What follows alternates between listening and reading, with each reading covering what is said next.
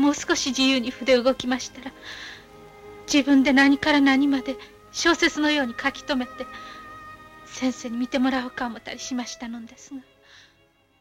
欢迎收听 IPN 播客网络旗下的节目《灭茶苦茶》（Mecha Kuja），我是不鸟万如一。今天是二零二零年四月十二日，《灭茶苦茶》的第二十三期。这是一个关于日本的节目。我们主张光了解日本是不够的，我们还要活用日本。 灭茶苦茶的口号是不伦不类，不易流行。大家可以在灭茶苦茶点 com 找到我们的全部信息。我们鼓励您使用泛用型博客客户端订阅收听，因为这是第一时间听到灭茶苦茶以及 IPN 所有节目的唯一方法。关于客户端的推荐，请访问 IPN 点 li 斜杠 FAQ。呃，开头先有一个广告，灭茶苦茶现在已经推出了自己的文字通讯。呃，这份通讯是用英文写成的。如果您有兴趣，可以去 mechakuja 点。Substack 点 com，也就是 M E C H A K U C H A 点 S U B S T A C K 点 C O M 去查看。如果您没来得及记下这个网址也不要紧，我们在本期的相关链接里呢会把这个网址放进去，请大家多加利用。好的，灭茶苦茶的第二十三期，我们今天的话题是 Iki。那么，如果是懂日文的朋友，听到 iki，可能首先想到的是活，就是活着、生活的活。呃，但是我们今天讲的呢，其实是一个日本的美学概念。呃，这个 iki 如果写成汉字呢，呃，通常有两种写法，一种就是翠，纯粹的翠，还有一种是意气，就是意气风发的意气。呃，日本其实有相当多的美学概念，在世界上都很有名。比如说这个像 wabi sabi，这个是在中国呃拜魅族所赐哈，也变得开始有名的一个美学概念。还有比如说像禅这个概念，它虽然不完全是美学概念，但它跟美学也是有很大的关系的。呃，而现在比如说在英文世界，如果想到禅 Zen，一般会想到的是日本的禅，而不是中国的禅。另外，比如说像这个优炫。啊，像物哀这些概念，都在这个中文世界也也有很多人有很多这个翻译过来的著作，也有这个原创的著作去谈论这些概念。呃，相对而言呢，iki 就是翠，呃，以我目力所及，在日本以外被谈论的并不是很多。如果你要我现在简单的告诉你说脆是什么意思，这个是做不到的。如果能做到，也没有必要专门做一期节目了。呃，而我只是做了一期节目，但酒鬼周造这位这个所谓京都学派的日本哲学家是写了一整本书的。事实上呢，现在关于脆的理论，基本上呃大家会去看的就是这一本书。这本书写于一九三零年，呃，相当的古早啊。呃，在这个书名里呢，这个他没有写翠这个汉字，他是直接用 iki 这两个假名来书写的。呃，这当然有他的理由。我们在这期里呢，也不会用“翠”或者“义气”来指代它，我们也会直接说 “iki”。首先介绍一下酒鬼周造是谁哈？他生于1888年，死于1941年。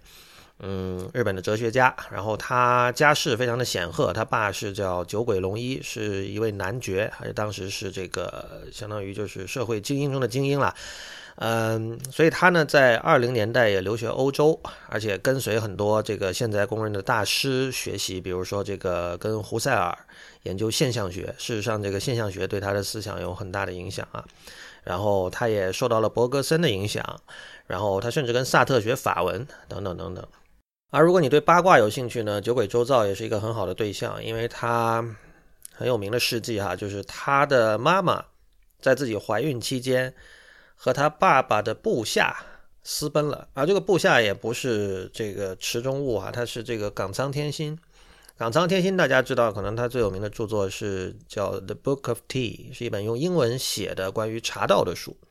所以他是把茶道这个概念介绍给这个英文世界的一个很重要的人物。所以呢，酒鬼的小时候呢，一直。有一一度以为港仓是他的生父，但是后来哈这个事儿现在肯定是基本上大家是已经是觉得这是一个谣言了，或者是一个误解。但是呢，就是港仓和酒鬼的关系显然是塑造了他这个人的人格以及包括他的思想的。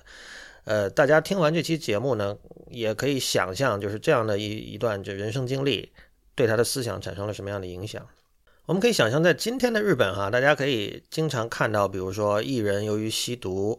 然后就关于他的所有电视节目都立即停播，他的这个唱片从这个流播网站以及实体唱片店下架，然后他可能正在拍的电视剧也要临时找新的演员来代替，对吧？然后如果出现这种出轨，就是日文说不不伦这样的事情，可能同样这个一个人会受到社会的这种道德上的谴责。就算社会上从从个体的层面来说，有的人觉得说。我不觉得这件事情需要受到道德上的谴责，但是社会日本社会整体对他的态度是很明确的。但是在这本书写成的年代，呃，或者说从明治之后到二战之前这段时间，整个社会的氛围还是很不一样的。这个也跟这本书的谈论的话题是有关的，因为。《Icky 的构造》这本书里呢，酒鬼周造其实是通过对江户时期的许多文艺作品和这个文化现象的观察，来试图向大家说明 Icky 是什么意思。《Icky 的构造》是一本很不容易读的书。这个首先因为它年代古早，然后首先它文字上就不易读，然后这个年代古早又导致了这个语境的古早以及知识结构的古早。呃，我们要知道，在那个年代，能读书的人是很少的，然后可读的书的总量也很少，当然也没有书以外的种种去占据你的时间和注意力的东西了。呃，所以我们可以看到哈，酒鬼在这个书里有时候为了说明问题，经常会引用一些小说或戏剧里的文字，这个本身当然很正常，但是他经常是就是完全不打招呼，扑面而来就一句话。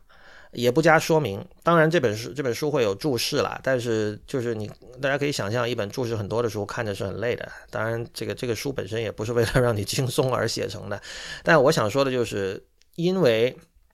他在那个年代能读书的人少，能读这种书的人更少，所以他可以假定会去看这本书的人都读过那些小说，都知道都熟悉那些戏剧，但是。这么多年之过去之后，在今天这种假定显然就失效了。今天大部分人是没有读过江户时代的这个文学作品的和戏剧作品的。这个就有点像什么？比如说我们今天在网上讨论问题，可能随时随口可以抛出一句什么，比如说“见人就是矫情”，这个大家大部分的人会明白什么意思。但是比如说八十年代之后，如果我们考古看今天的这个网文，大家就会想，为什么突然跑来这么一句？因为那个时代的人早已经不看现在的这个宫斗剧了哈。所以这本书其实它呃它处理的这个题材呢很不容很很难，但同时呢它我觉得它写的其实并不好，呃相比之下，我觉得同类的一些阐释某一个具体的这个抽象概念的书，我觉得都写的比它好。比如说这个铃木大拙写的《禅与日本文化》，呃这里要说明，像铃木大拙、酒鬼和和那个刚才说的蒋冈仓天心以及酒鬼周造这些人都是是同一波人，他们是在明治之后。努力的去思考日本是什么，日本性是什么，日本文化意味着什么，并且呃，这个的酒鬼可能不是，但铃木和冈仓都是用英文写的。他们的最重要的那两本书就是《参与日本文化》以及这个《The Book of Tea》，就是茶之书啊，茶关于茶道的书。嗯，所以这这些人在这个精神层面上，他们是有一个共同的结构在那儿的。另外，同类的书，像这个美国人 Leonard Cohen 写的这本叫《Wabi Sabi for Artists, Designers, Poets and Philosophers》，这个也是很有名的，而且呃很早就有了中文版了。呃，另外还有比如说跟日本无关的，像这个苏珊桑塔格写的这个《Notes on Camp》，这是一篇文章啊，它是讲这个 camp 这个美学概念，呃，写的非常好，推荐大家去去看。那么今天呢，我们就从酒鬼的这本《Icky》的构造来讲讲什么是 Icky。首先，刚才讲了 Icky 有两种汉字的写法，一个是“脆”，就是纯粹的“脆”，还有一个是“意气”，意气风发的“意气”。那么就“意气”这个写法来讲呢，其实中文的“意气”跟这个日文的 Icky 多少是有关的。那个我们可以看，如果看字典的话，“意气”的解释是意态和气概。然后我们知道有这个“意气风发”这样的成语。字典上往往会给这个《史记》里的一句话说叫“意气洋洋，甚自得也”啊，这个我觉得这个对于中国人是不需要解释的。而“粹”呢，“粹”当然以中文来讲呢，它是纯粹，对吧？它可能是精粹。但是我们如果要从这个 “iki” 这个层面来理解“粹”的话呢，我们可以看一下和音字典，就是日英字典。呃，我来念一下哈，它对于这个 “iki” 有什么样的解释？shake。Smart, stylish, tasteful, refined, sophisticated, worldly，然后对于 worldly 呢，他加了一个括号注释，他说，especially in terms of being familiar with the red light district, geishas and actors，就是 worldly 的本意呢是指对世俗的东西比较这个喜爱和熟悉，它相对的是这个 spiritually 哈，但是呢，它这里这个括号里的注释就是说，有指对于红灯区。呃，艺伎还有红灯区里的那那一套这个风土人情比较熟悉，这样的一种 wordly。这一一串的英文的解释已经很有意思了，就是前面的那些词都是我们比较熟悉的，像这个这个有品位啊、雅致啊、呃见过世面啊、时尚啊等等。但是到最后呢，他直接把它和呃红灯区联系在了一起。我们稍后就可以看到，就是酒鬼他在对这个 Iki 的阐述里，是和这个江户时代的那种风流文化，就是是这个这个风流是一个是古古代中国的那种用法。当然有包括跟跟性、跟这种红灯区、跟花柳界有关的那些意思，但是它同时也指，比如说一个人，呃，由于有才而无视这个常识、无视常理的那样的一种那种恃才放旷的那种风流。所以从这一串英文解释，我们可以看出，iki 它首先当然是高，呃，不能说高雅，就是它是有品位的和雅致的，但它同时呢，它是 worldly 的，就是这里这里，呃，可能大家有记得，我们之前做过一期这个 elogulo nonsense 的节目，就是低层次的欢愉和乐趣，它不一定仅仅是低层次的，就是一种 worldly 的东西，一种世俗的东西，它可以是有精神精神层面的延伸的，这个我们稍后会讲到。这里也想提及，就是 iki 在日文里的反义词就是亚波啊，写成汉字是野木，田野的野，木木是暮色的暮啊，黄昏那个暮色。而野木，如果你去看合音字典的话，它基本上它的解释就是上述那些形容词的反义词，比如说 unsophisticated，呃，boorish，unrefined，呃，tasteless 等等等等。所以现在我们大体对于 iki 的这个字典层面的含义有了一个了解，我们再来看酒鬼是怎么定义它的。按照酒鬼的说法呢，就是 Iki 有三个特征。第一个特征，它称之为媚态，媚就是烟视媚行，千娇百媚的那个媚。呃，这个他用日文汉字写也是媚态这两个字哈。呃，而且他特别特别强调的是对异性的媚态。这个媚态呢，它又不是不仅仅是单纯的一个，比如说献媚或者谄媚，或者说撒娇啊，说好听的来来引诱对方。呃，他这里非常强调距离感。以及距离感带来的张力，就是他引述了很多作品，比如说，呃，永井和风那小说家在《欢乐》里面提到的一句话，说没有比想得到而得到后的女人更凄凉的事了。然后又比如这个菊池宽他的这这呃这部叫《不坏的白猪》里面写到说，这个下面是引用：片山氏为了要和玲子拉开距离，尽可能的快步行走，但是玲子以那双修长的腿。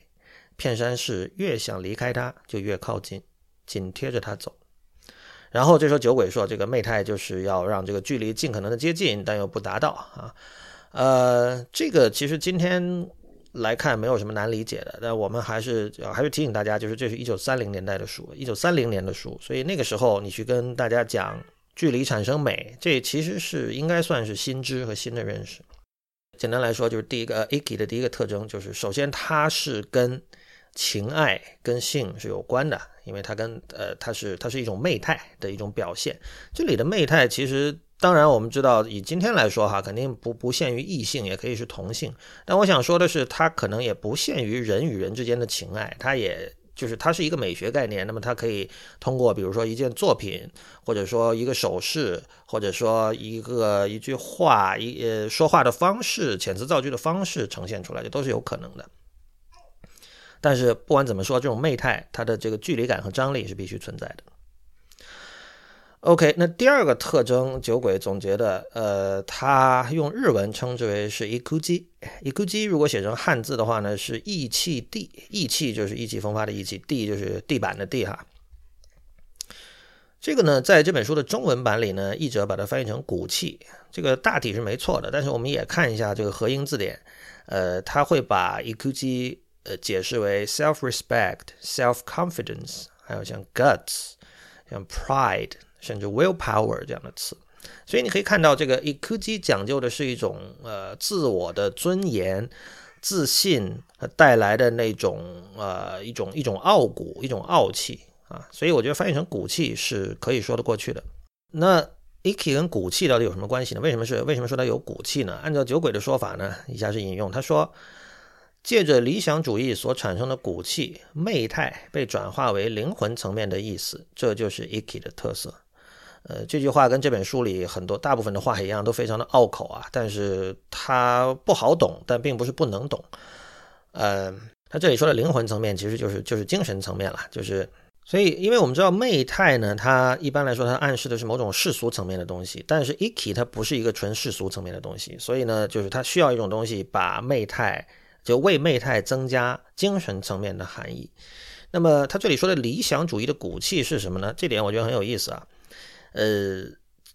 酒鬼说这是一种江户文化的道德理想。然后他举了几个例子，一个是说，呃，他说这个当时的消防员连命都不在乎就救火，然后呢，这种人当时被称为江户之花。然后呢，当时崇尚一种男子汉是什么样呢？就是哪怕大冷天也只穿白袜子和一袭短大衣啊。然后酒鬼说，这里呢有一种豪侠气概，有一种这个江户的骨气和固执，啊，是勇敢的，是英勇的，呃，是是有气概的。然后他还提到一句话，他说这个土包子和妖怪不住在箱根以东的东的地方，就是这可能要大家要对日本的地理有一定了解，就是箱根就是跟呃小田园啊、镰仓啊，还有热海啊那些地方在一块儿，是在东京的西南部。所以呢，这个所谓香根以东，就是指东京，也就是当时的江户哈。这个话其实就很像，比如我们说这个真正的老北京都是二环以内的，或者说这个这香港的住在港岛的人看不起住在九龙的人啊。每个城市都会有这样的歧视哈。这种歧视在今天的这个社会风气看来就很可笑，而且而且甚至是政治不正确的。但是其实很多品味都是必须基于歧视才能够存在的。回到刚才说这个理想主义啊，所谓所谓江户文化的道德理想，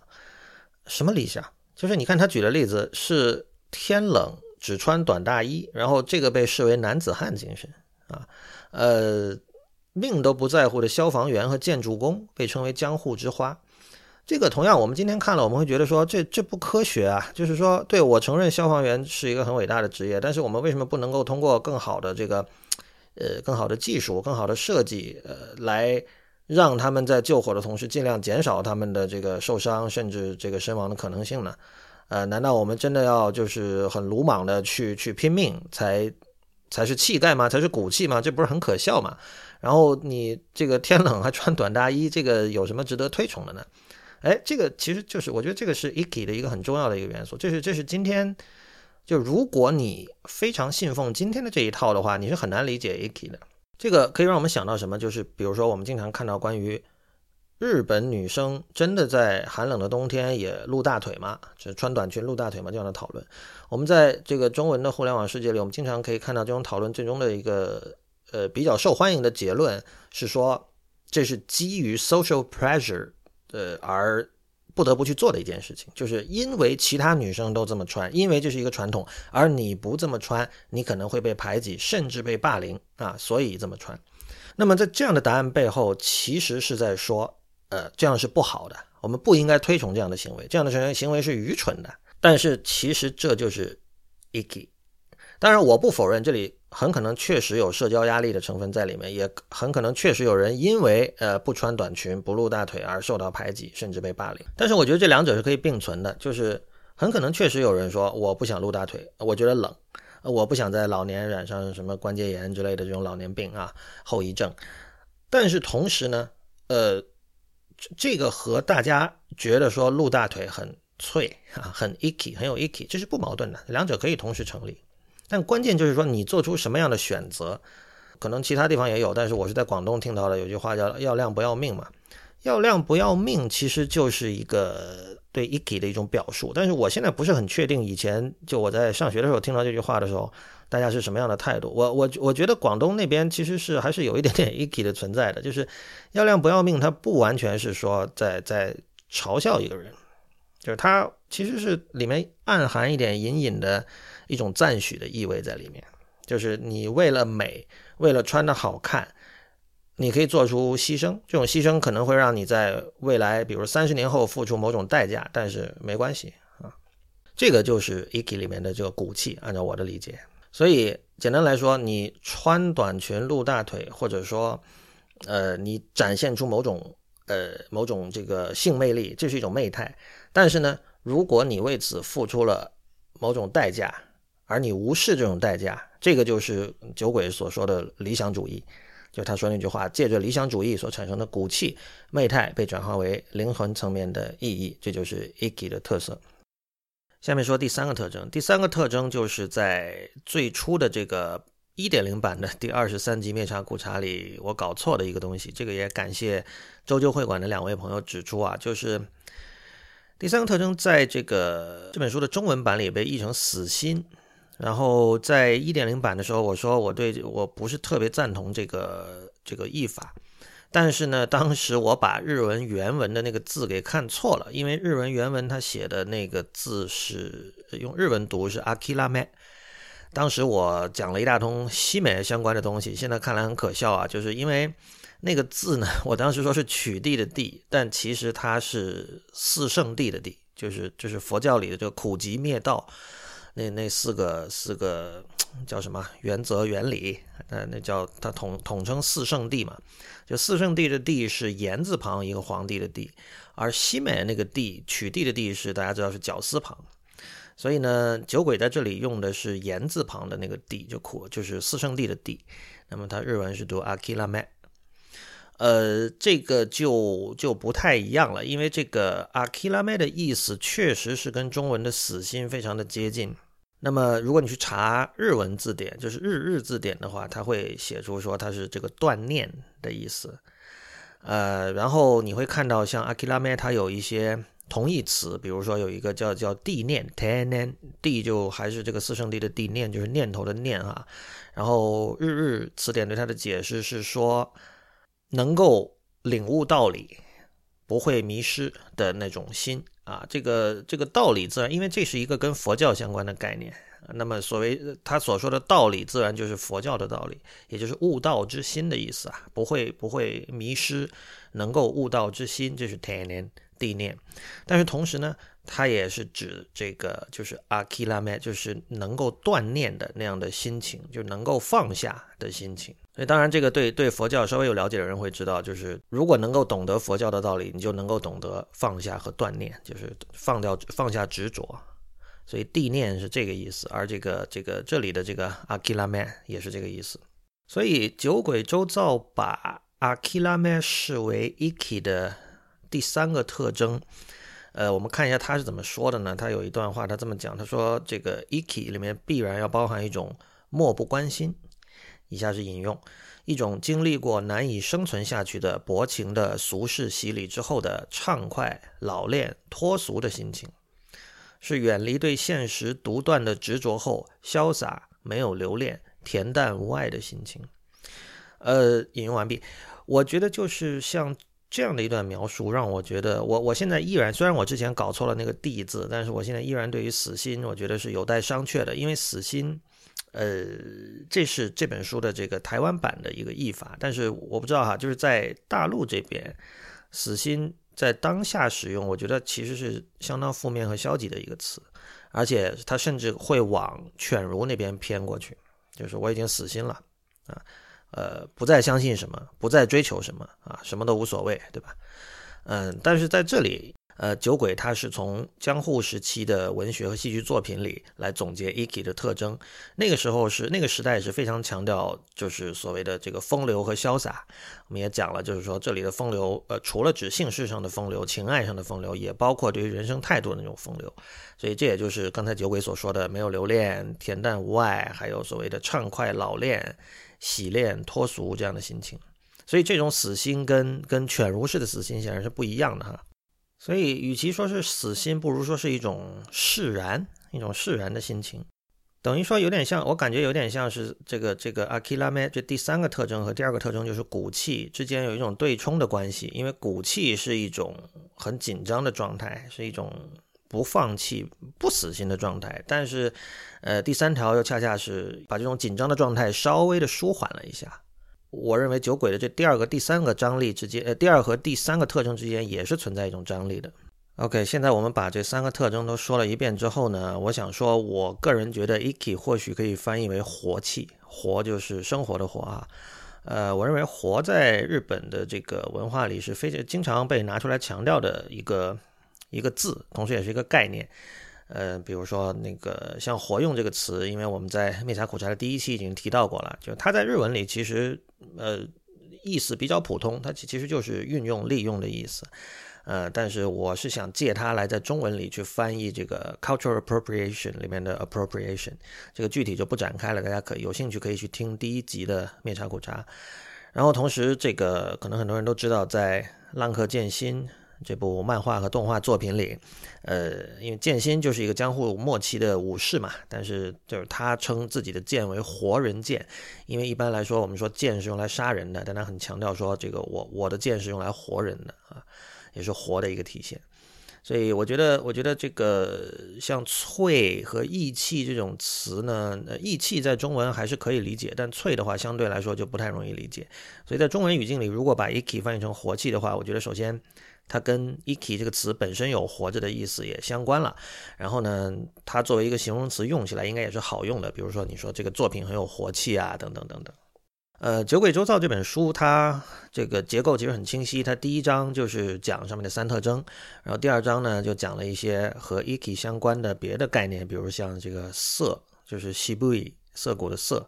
啊，这也是在日本以外非常有名的一个日本的美学概念。就大体的意思就是一种克制的、压抑的、不张扬的一种一种雅致吧。啊，呃，他他就对比了 iki 和这些。概念的相关性和它中间的细微的区别，然后接下来的几章呢，他举了一些实际的呃能够表现 iki 的例子，呃，这里随便说两条吧。有一条是他说这个穿和服的女人后面那个在脖子后面会微微露出一点脖颈，嗯，他说这个是一个典型的 iki 的表现。他尤其提到说，这个江户时代的艺妓在皮肤上擦很厚的白粉，他说这个就是为了让这个露出的脖颈显得更加醒目而做的一种手段。呃，然后比如说这个，他还举了个例子是光脚，就是他说那个艺妓在大冷天，他明明很冷，但他呢这个身身身上穿着和服，但是脚不愿意穿袜子，虽然他很想穿。呃。这个我觉得就是可以和现在的就是大家都知道的绝对领域联系起来想一想，因为绝对领域我们知道是指当女生穿短裙的时候，膝盖以上到裙子以下露出了大腿的部分啊。关于这个日本女生穿短裙这件事情，其实在中文互联网上经常有讨论，呃，往往讨论到最后呢，就是比较受欢迎的一个结论是说，穿短裙往往是由于社会压力，就因为因为作为外国人来看，会觉得说你们不冷吗？然后呢，我们经常看到一种说法是，他们去当然冷，但是只不过他们为了不不要和别人不一样啊，迫于这种社会上的压力，迫于同柴之间的压力，甚至说可能为了避免被霸凌的可能性，由于你穿的跟别人不一样，会别人被同学笑，甚至被霸凌，而坚持忍着受冻，然后穿短裙。但是如果我们从 iki 的角度考虑的话，这恰恰是一种骨气的表现。一个人他可以因为有这种社交上的压力而做一件事情，因为这个社交压力在我们知道，在日本这个社会是是确实存在的东西，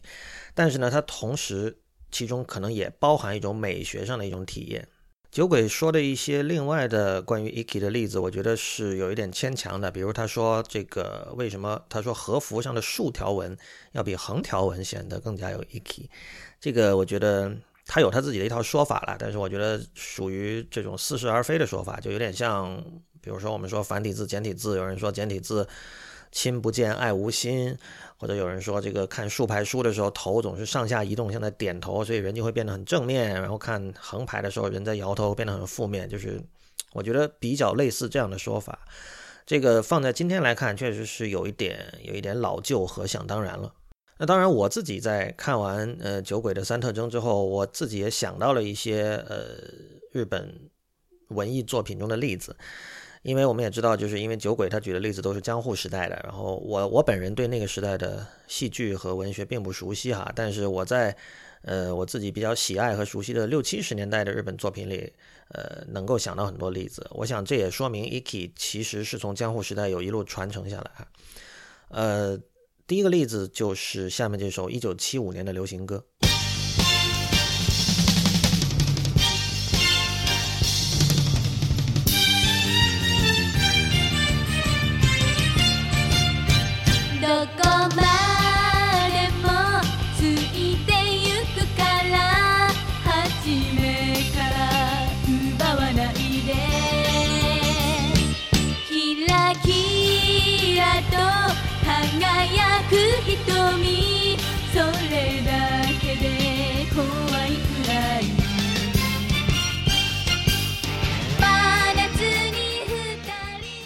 这个是由山东 Lucia 演唱的，这个叫《太阳的季节》，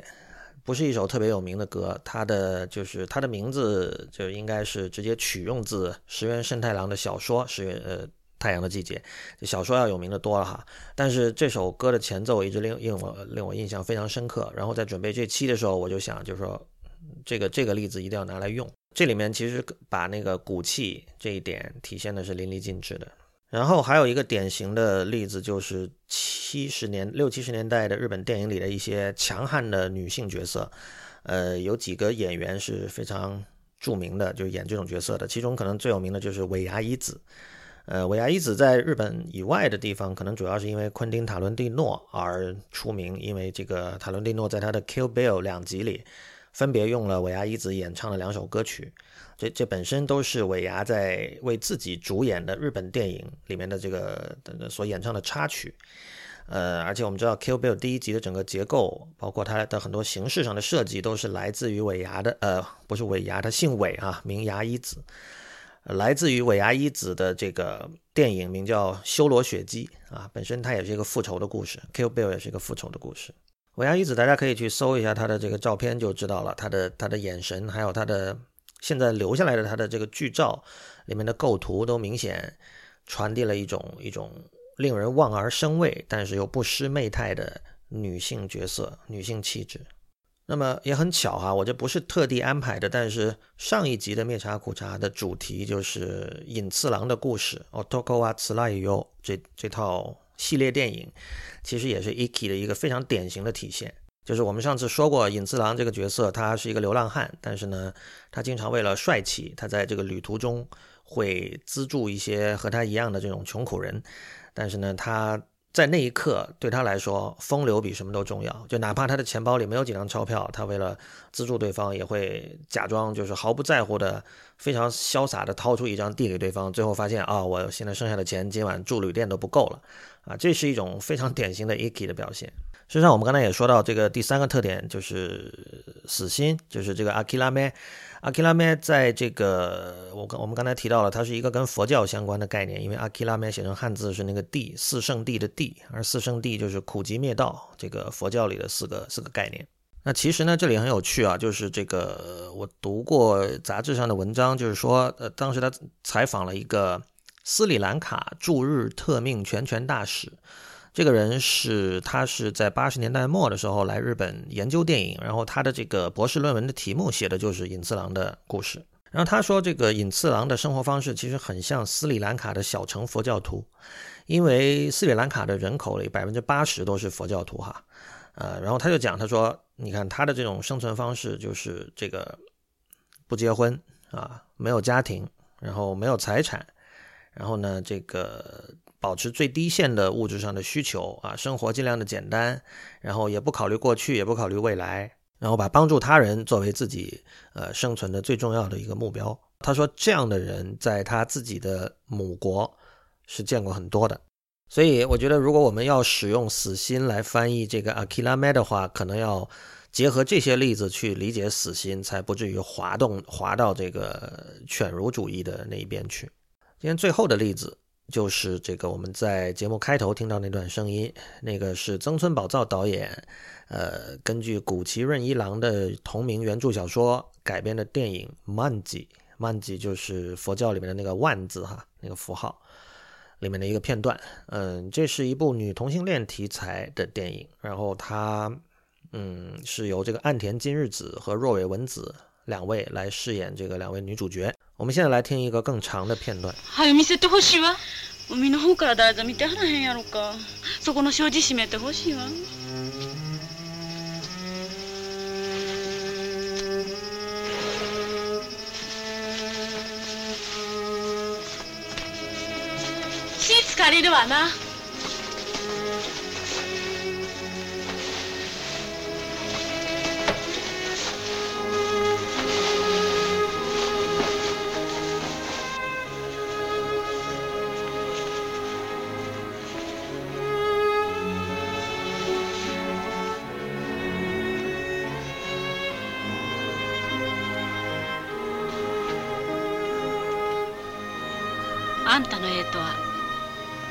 違うやろ。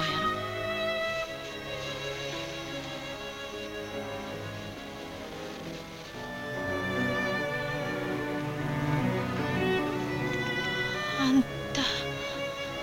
綺麗な体しててんな。あ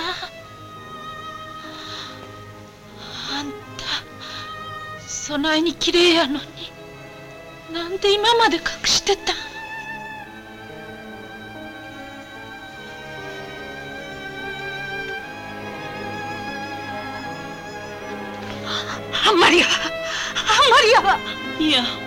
あんた？どないした？んう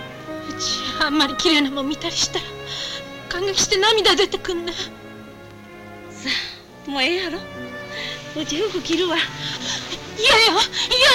嫌よ。もっと見せてほしい。ああほらしもな。いいつまでも裸になってたってしょうがないやないか。しょうがあるとも。あんたまで本当の裸になってへんやないの。この白いもん取ってしまったら。話してほしいしてほしい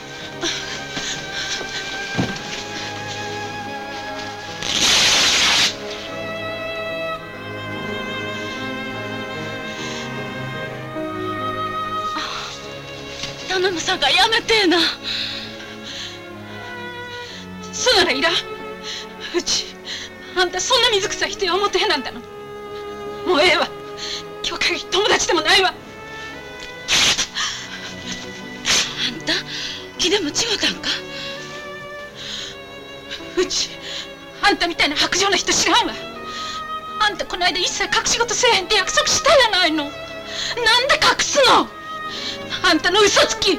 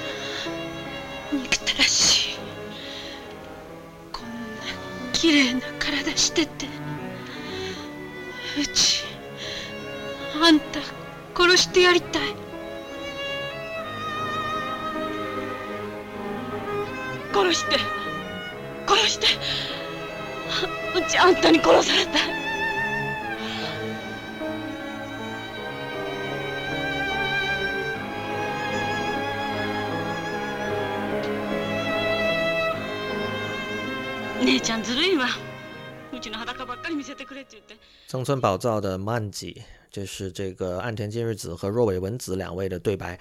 呃，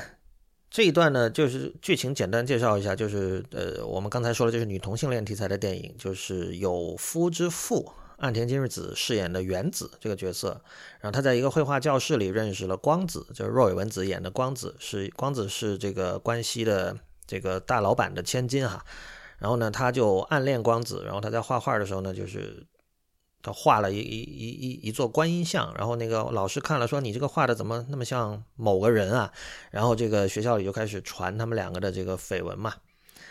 呃，但是这两个人完全就不在乎，然后你你你你你传你的，我们该交往照样的交往啊，这本身就是就是骨气的一种体现哈。然后然后刚才这一幕呢，是他们在这个房间里，在室内，然后这个原子要求光子给他看自己的裸体。然后你可以看到两边这个半推半就，然后最后那个这个有布撕开的声音，就是一开始光子还想试图用床单把自己的身体遮住一部分，但是后来原子就在这个欲望的驱动下，就慢慢进入了一种疯狂的状态，就一定要把它把那块布给撕开啊，这样，所以最后你看到就是两个人都被欲望吞噬之后，所以你可以最后听到这个光子在说杀了我吧，杀了我吧，就是大概是这样一个情节。呃，我我一直觉得就是这一幕在传递，虽然当时我不知道 Iki 这个概念，我很早之前看了这个电影，但是现在想来，我觉得它是传递 Iki 的非常合适、非常完美的一幕，尤其是包括它的配乐哈，也是也是有一种非常决绝，然后当然这里面也有媚态、有勇气、有骨气、有风流心这样的这样的一种一种境界。我觉得这一段，哪怕你不去看影像，只听声音。呃，都能够感受到这些东西。您现在正在收听的是 IPN 旗下的播客《灭茶苦茶》的第二十三期。如果您喜欢这个节目，可以考虑订阅我们的英文通讯。订阅地址，请到本期节目的相关链接里去寻找。Iki 是一个前现代的概念。那前现代什么意思呢？就是这个概念，大家听下来，我不知道有没有这种感觉，就它是跟骑士相关的。呃，歧视是 discrimination 那个歧视啊，不是因为说到前现代，可能有人会觉得是中世纪的歧视那个歧视。比如我们看到说骨气，然后之前他说这个所谓的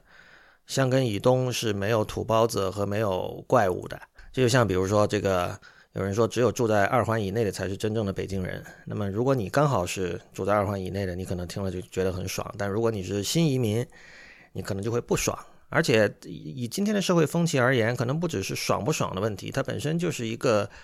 不正确的说法，是一个无法成立的说法。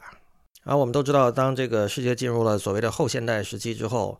呃，很多原有的价值体系之间的这种秩序都被瓦解了。比如说，以前我们说老练脱俗才是好的，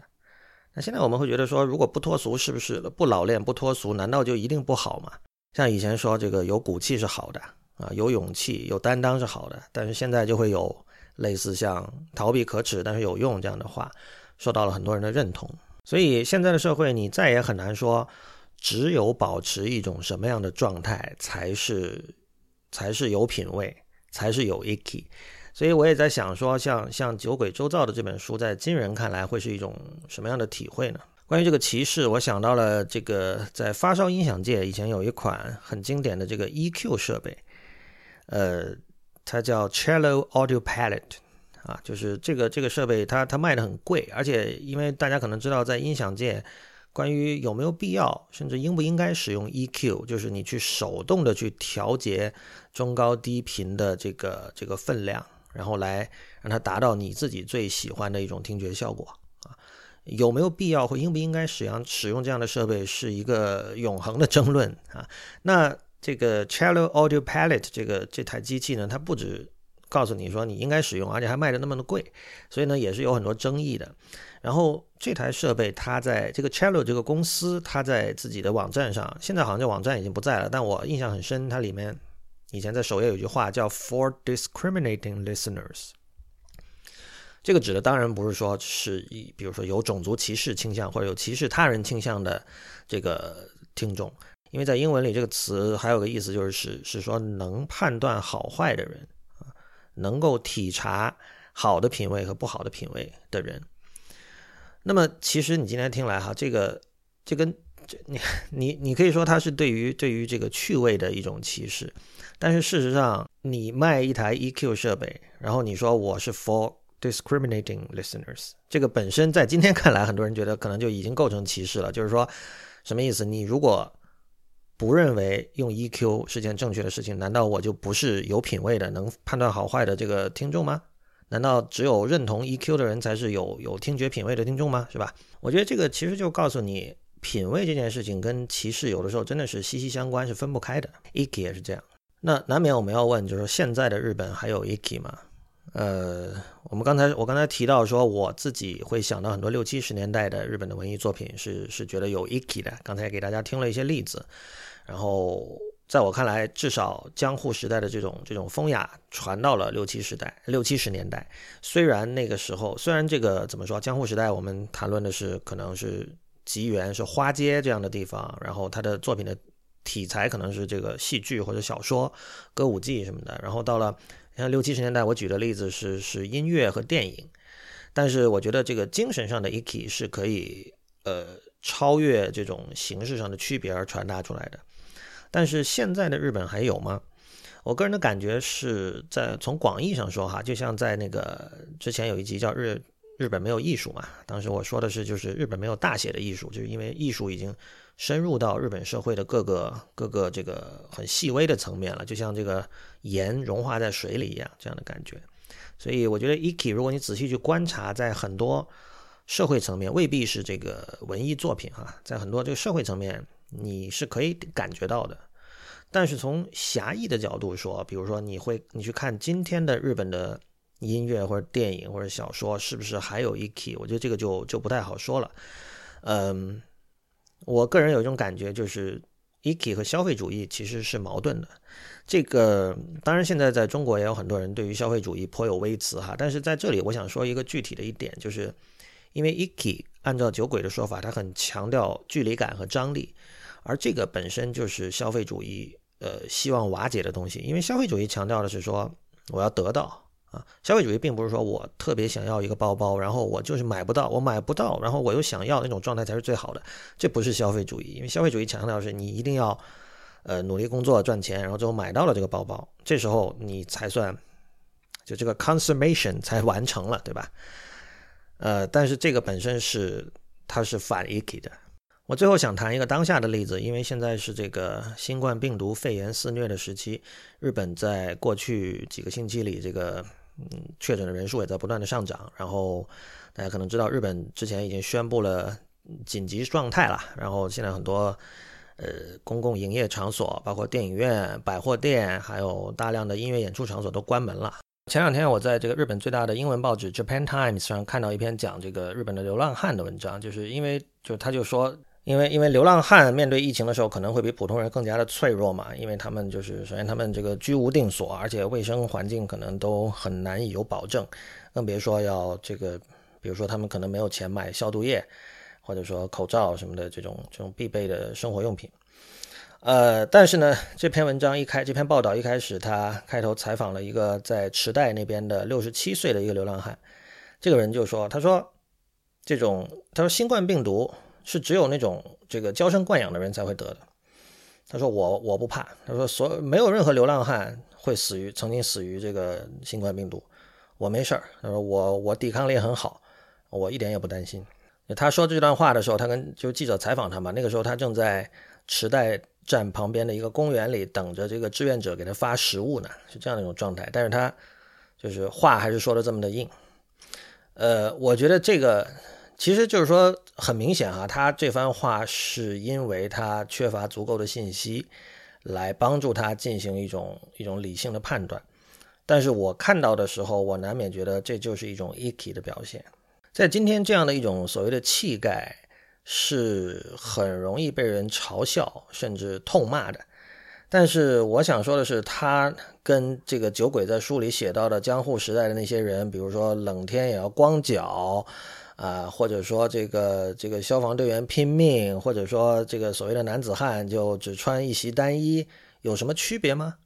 所以，呃，在这个时候，我们也是需要做一个选择，就是说，我们认不认同 iki 是一种值得追求的美学？iki 是媚态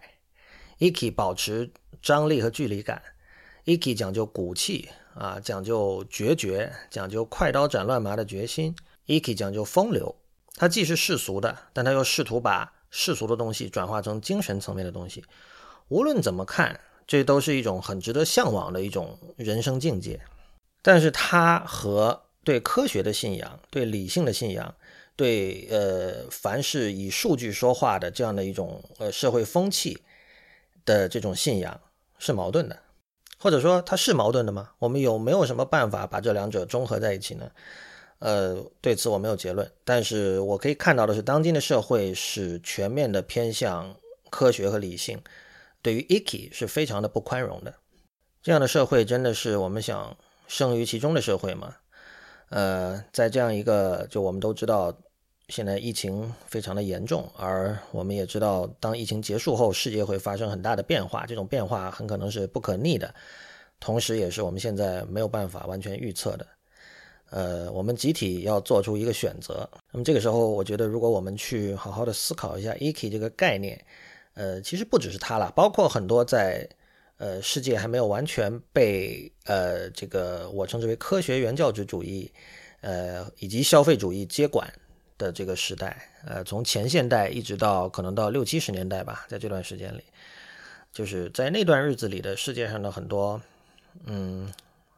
对人生和对世界的基本假定和今天是非常不一样的。我觉得我们有必要去考察那些假定，去观察、去体会那段时间的这个事态和这个文化风景，然后我们才能够去判断说我们希望活在一个什么样的世界。那么在疫情之后，我们会我们应该做什么样的选择？感谢您收听这一期灭茶苦茶，Mecha k u c a。我们的网址是灭茶苦茶的全拼点 com。如果你喜欢这个节目，可以考虑呃订阅灭茶苦茶的英文通讯。订阅地址请去这个本期节目的相关链接里寻找。我们在新浪微博是 at 灭茶苦茶四个汉字加 IPN，在周究会馆和刹那图鉴，也就是 Twitter 和 Instagram 都是 at 灭茶苦茶的全拼。同时也欢迎您收听 IPN 旗下的其他精彩节目：一天世界、太医来了、无次元、硬影像、流行通信。时尚怪物以及 Telich 显卡，我们下期见。